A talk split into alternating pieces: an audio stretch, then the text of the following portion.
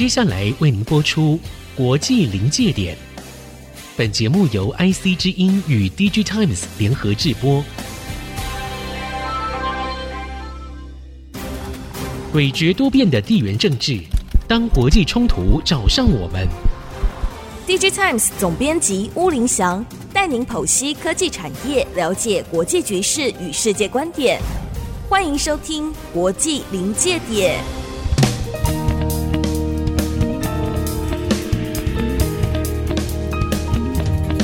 科技产业跟国际关系的对话，欢迎收看《国际临界点》，我是 DigiTimes 巫凌祥。首先介绍今天来到现场跟我们对谈的特别来宾，DigiTimes 研究中心的分析师翁舒婷 Stella。Stella 你好，大家好，我是 Stella。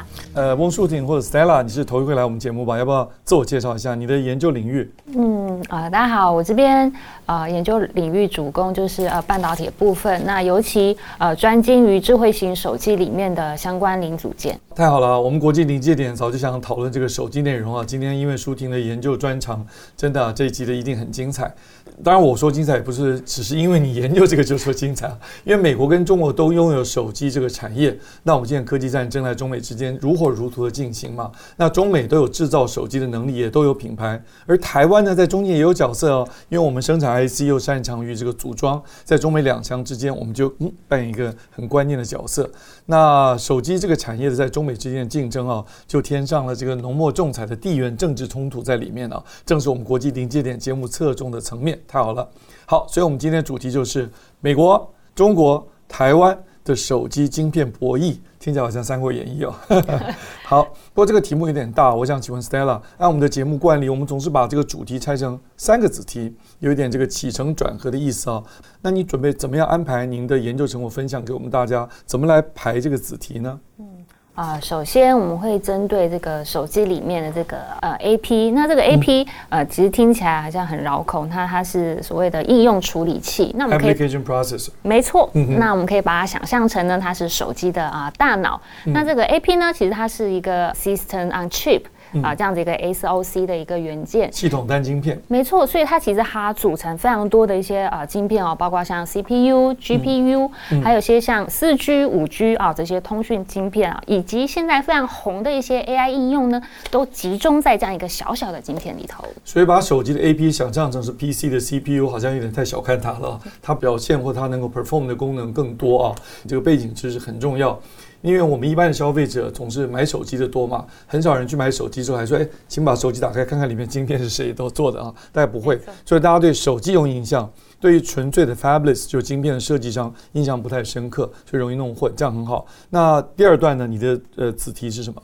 那第二部分呢？我们会针对这个 AP 的这些啊 IC 设计这些供应商，好做一个今年跟去年啊这个出货表现的一个比较。哦，这个太好了，这是你刚刚研究出来的成果，对不对？没错。好，热腾腾的资料，好，太棒了。那我们有了背景知识，加上最新的资料，到了第三段的子题，你希望做什么样的引申吗？让我们更多的朋友们可以了解这个产业呢？刚刚前两个子题呢，其实是停留在这个 IC 设计端啊。那最后一个子题呢，我们会延伸，就从一个供应链的一个角度，嗯、看跟下游晶圆代工厂，又像台积电哈之间的一个订单的一个消长关系。哇，谈到台积电，大家很多人的耳朵都竖起来了，对不对？而且这个很重要，这个说耳朵竖起来是开玩笑，最重要是说我们刚刚讲那些，不管是纯粹。设计手机晶片的，或者是自己设计、自己给自己用的，他们其实都没有制造能力，最终都还是要给这个代工厂商。那台湾当然最重要就是台积电嘛，由他们来制造。所以这些手机的 AP 业者，他们需求的今年的下单状况跟去年的比较，我们就可以从这里引申看到台积电的营收状况了，对不对？尤其现在台积电，我们知道它去年底宣布了三纳米制程开始使用，三纳米又是台积电这个获利最丰富的一个部分。我相信很多听众朋友或观众朋友。们都很需要这方面资料。那我们现在就进入第一个子题。那我们是不是先看纯粹做晶片的 IC 设计商 Fabulous，还有自己设计晶片的手机品牌商有哪些家呢？我们看第一张图表好吗？好，在这个图标里面分成两部分哈。第一部分呢是设计晶片，然后外卖哦给各家手机品牌使用的，就是自己做好的产品卖给别人使用的，叫外售。右边那个叫自用，就自己做、自己设计、自己使用。嗯哼，嗯那外售呢，就是啊，像台湾的 MTK 啊，美国科康高通啊，以及像中国的啊紫光展锐。哎，展锐不是属于紫光吗？紫光集团前一阵不是好像状况不太妙嘛？所以展锐现在还是在市场上还是很活跃吗？嗯对，以目前来看，它目前呃主打的这个区间是属于中低阶的手机。哦，对，所以它目前呃出货状况其实以今年呃来看，其实还有不错的一个表现。那你这张图表上面用粉红色，下面用深红色啊、哦，那个粉红色照图表的图标看起来是四 G 跟三 G 的部分。对，那这个大红色就是五 G。那看起来高通跟联发科。这五 G 的占比还有展锐差别很大呢，还有跟后面几家差别也非常大，你要不说明一下这个理由呢？嗯哼，在这个外售部分，我们看到高通其实今年它五 G 占它全部出货占比，其实已经超过了七成。哦，对，嗯、那跟 M P K 就四成，这个差异是非常大。嗯、哦，那会有这么大的差异呢？其实有几个因素。是，嗯，第一个我们来看哦，高通它有一个非常重要的客户就是啊三星。在三星手机的部分，嗯、那今年呢？哦，三星这个旗舰级的这个手机，像是呃 S S 二 Galaxy S 二十三出货呢，是百分之百采用高通的骁龙八 Gen Two 的这个晶片。是，那这个数字相比于去年呢，啊、呃、是七十五。Percent 采用，但前年四十五 percent 采用，这个比重是逐年的一个攀升。嗯、那这个呢，也拉升了今年高通的这个五 G 出货比重。就简单来讲，就高通做五 G 的手机越做越多，五 G 手机用的晶片越做越多。对，四 G、三 G 它就做的比较少了。那联发科大概占四成，那展锐就像你刚刚讲的低阶的只有百分之七这么小。那我们再看自己做的这些厂家，有 OPPO。Google、苹果还有最右边的三星，我想苹果跟三星自己做手机镜面给自己的手机使用，这个大家都很熟悉啊。Google 用的手机，呃，大家用的好像稍微少一点。OPPO 我以前没听错，OPPO 也自己做晶片的。啊，这个是今年哈、哦，他们也会啊、呃、走上这个自研晶片这个道路。哦，在今年下半年会在这个台积电哦投片，然后量产自己第一颗的这个自研晶片。用的也是五纳米的技术吗？还是三纳米技术吗？嗯，是四纳米的制程。四纳米技术，了解啊。所以，而且 OPPO、Google 跟苹果，我们现在图表上看到他们的五 G 占比都是百分几乎百分之百呢，对不对？比方说，他们都在往高端的手机。这个晶片的这个路途上发展呢？嗯，目前他们自研自用的话呢，都是会用在这个中高阶甚至旗舰级的这个手机为主。所以一开始规划呢，就是直接啊自研五 G 的部分。你怎么看到啊，OPPO 跟 Google 这个比重才会高达百分之一百？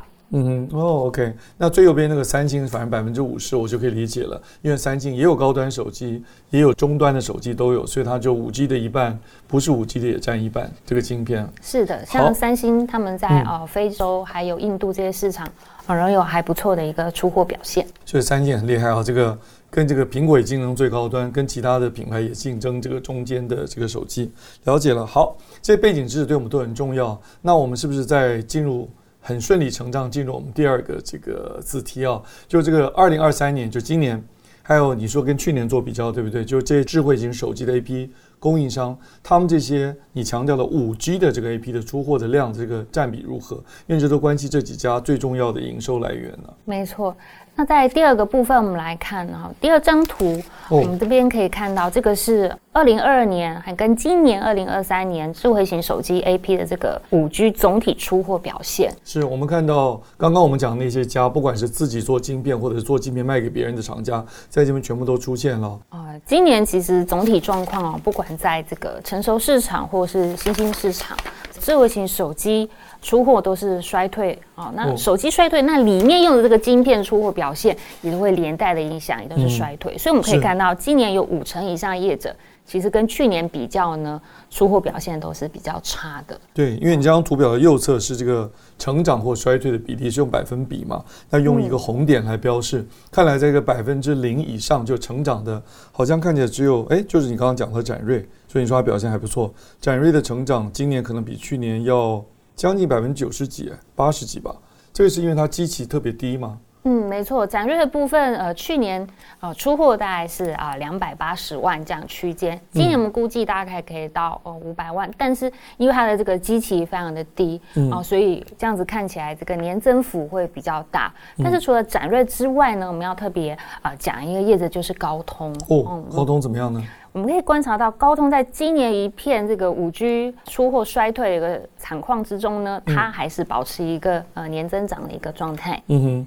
那还有一个要特别跟大家分析是，高通今年表现呢，在五 G 部分其实也算相当的不错。嗯啊，去年出货呢是二点六亿颗。的这个晶片，但今年可以成长到二点二三亿，好，这个年的这个变化呢是有三点二 percent 的一个年成长，虽然这个幅度不大哈，但是在其他同业一片就是衰退一个惨况之中呢，其实也算是表现相当优异了。对，在这边的每一家里面，只有一家是正成长，就是高通。这个苹果呢虽然是负成长，就是衰退百分之二点二，但是我看这个总量的数字，苹果好像是居冠吗？是这个意思吗？对，就它的总量数字，这要怎么解释呢？哦，就是苹果目前啊、哦，我们统计就是所有的出货，目前过去其实是整个天下呢是苹果、三星跟海思三分天下哈、嗯哦，但海思在这个受到禁令之后呢，目前出货是只剩下一年大概三千万的一个出货，嗯、那这个市场就是苹果跟三星争夺。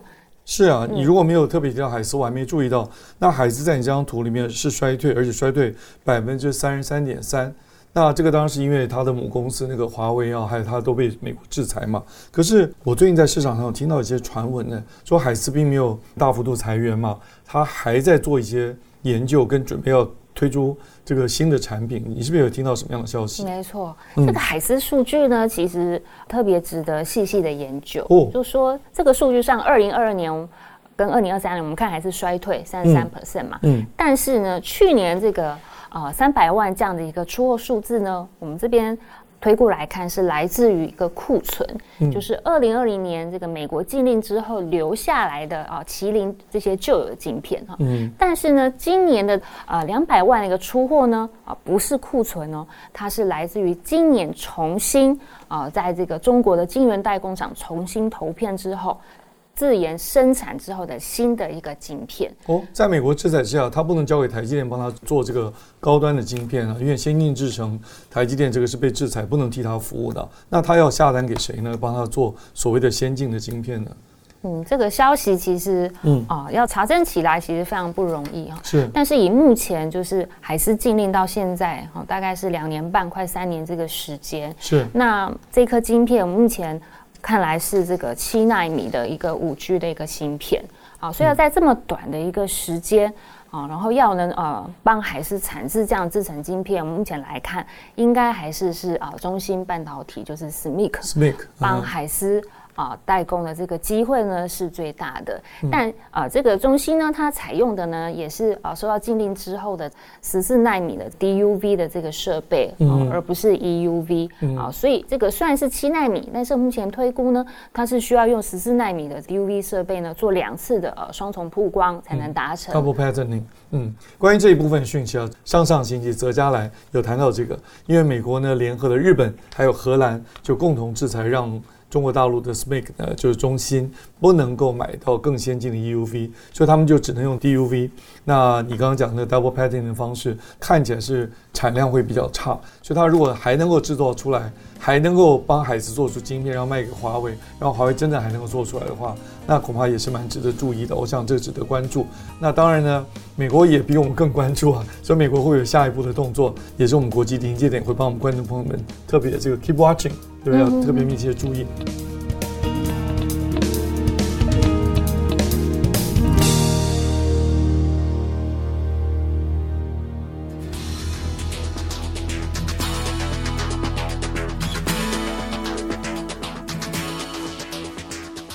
第一子题跟第二子题都让我们看到市场上这些。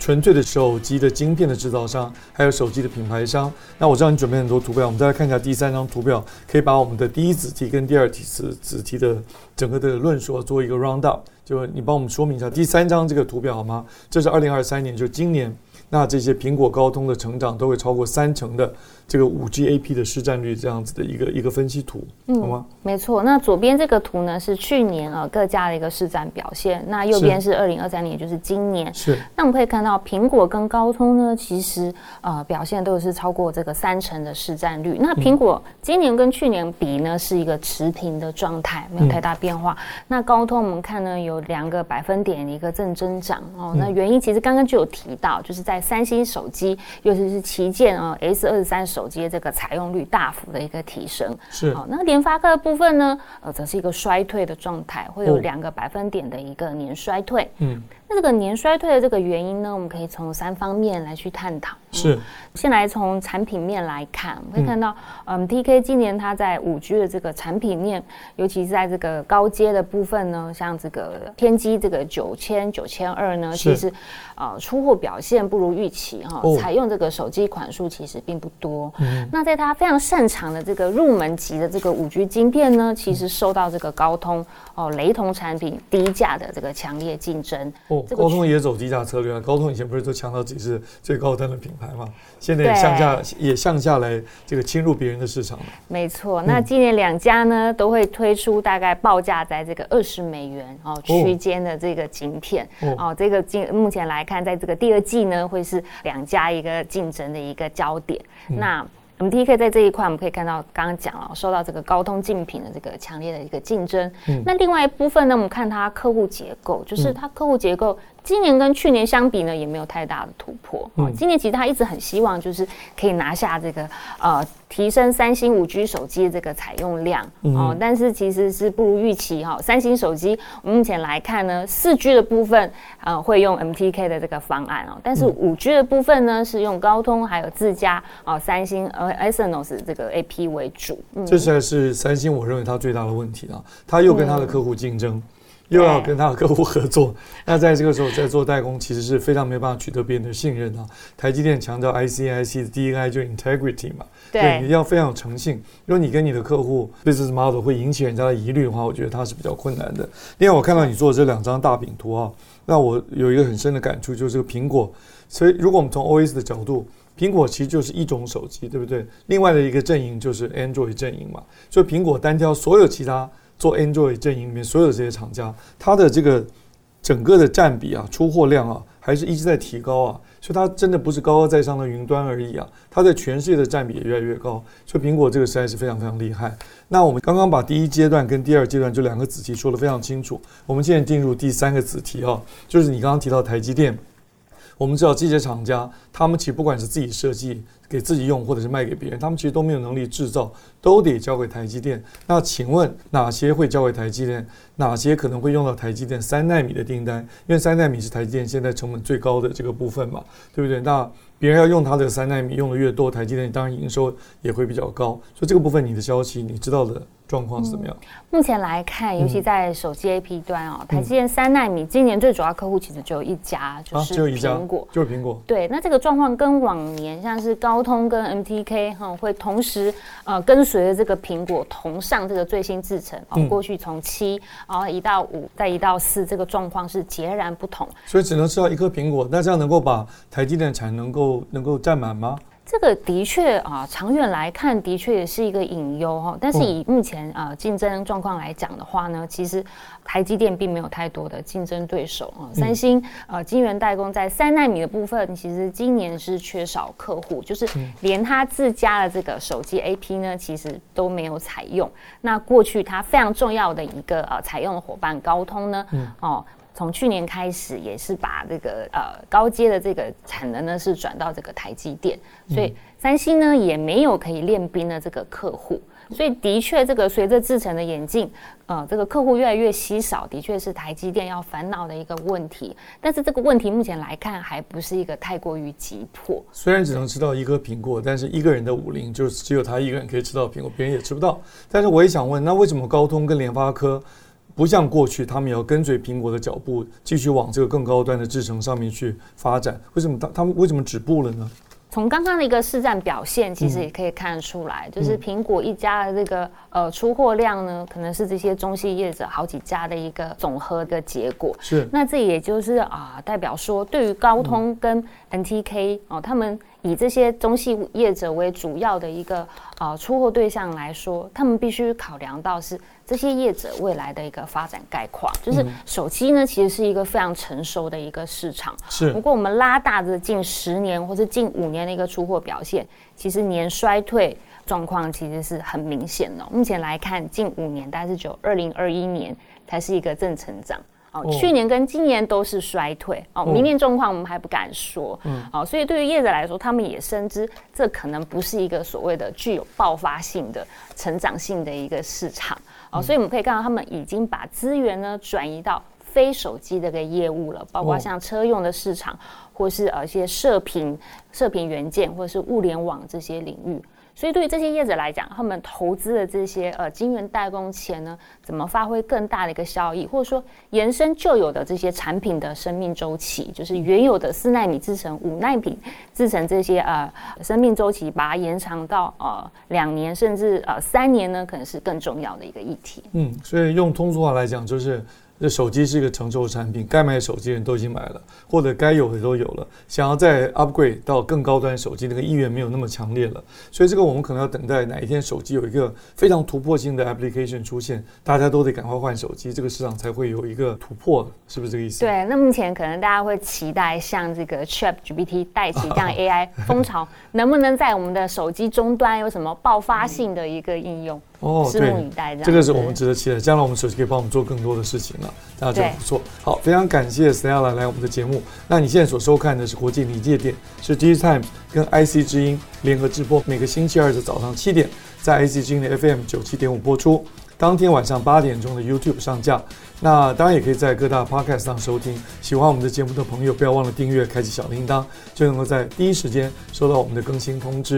今天非常感谢舒婷，感谢 Stella，以后要常常上我们节目。谢谢主持人，谢谢你啊。那我是吴林强，我们下周再见。本节目由 DigiTimes 电子时报与 IC 之音联合制播。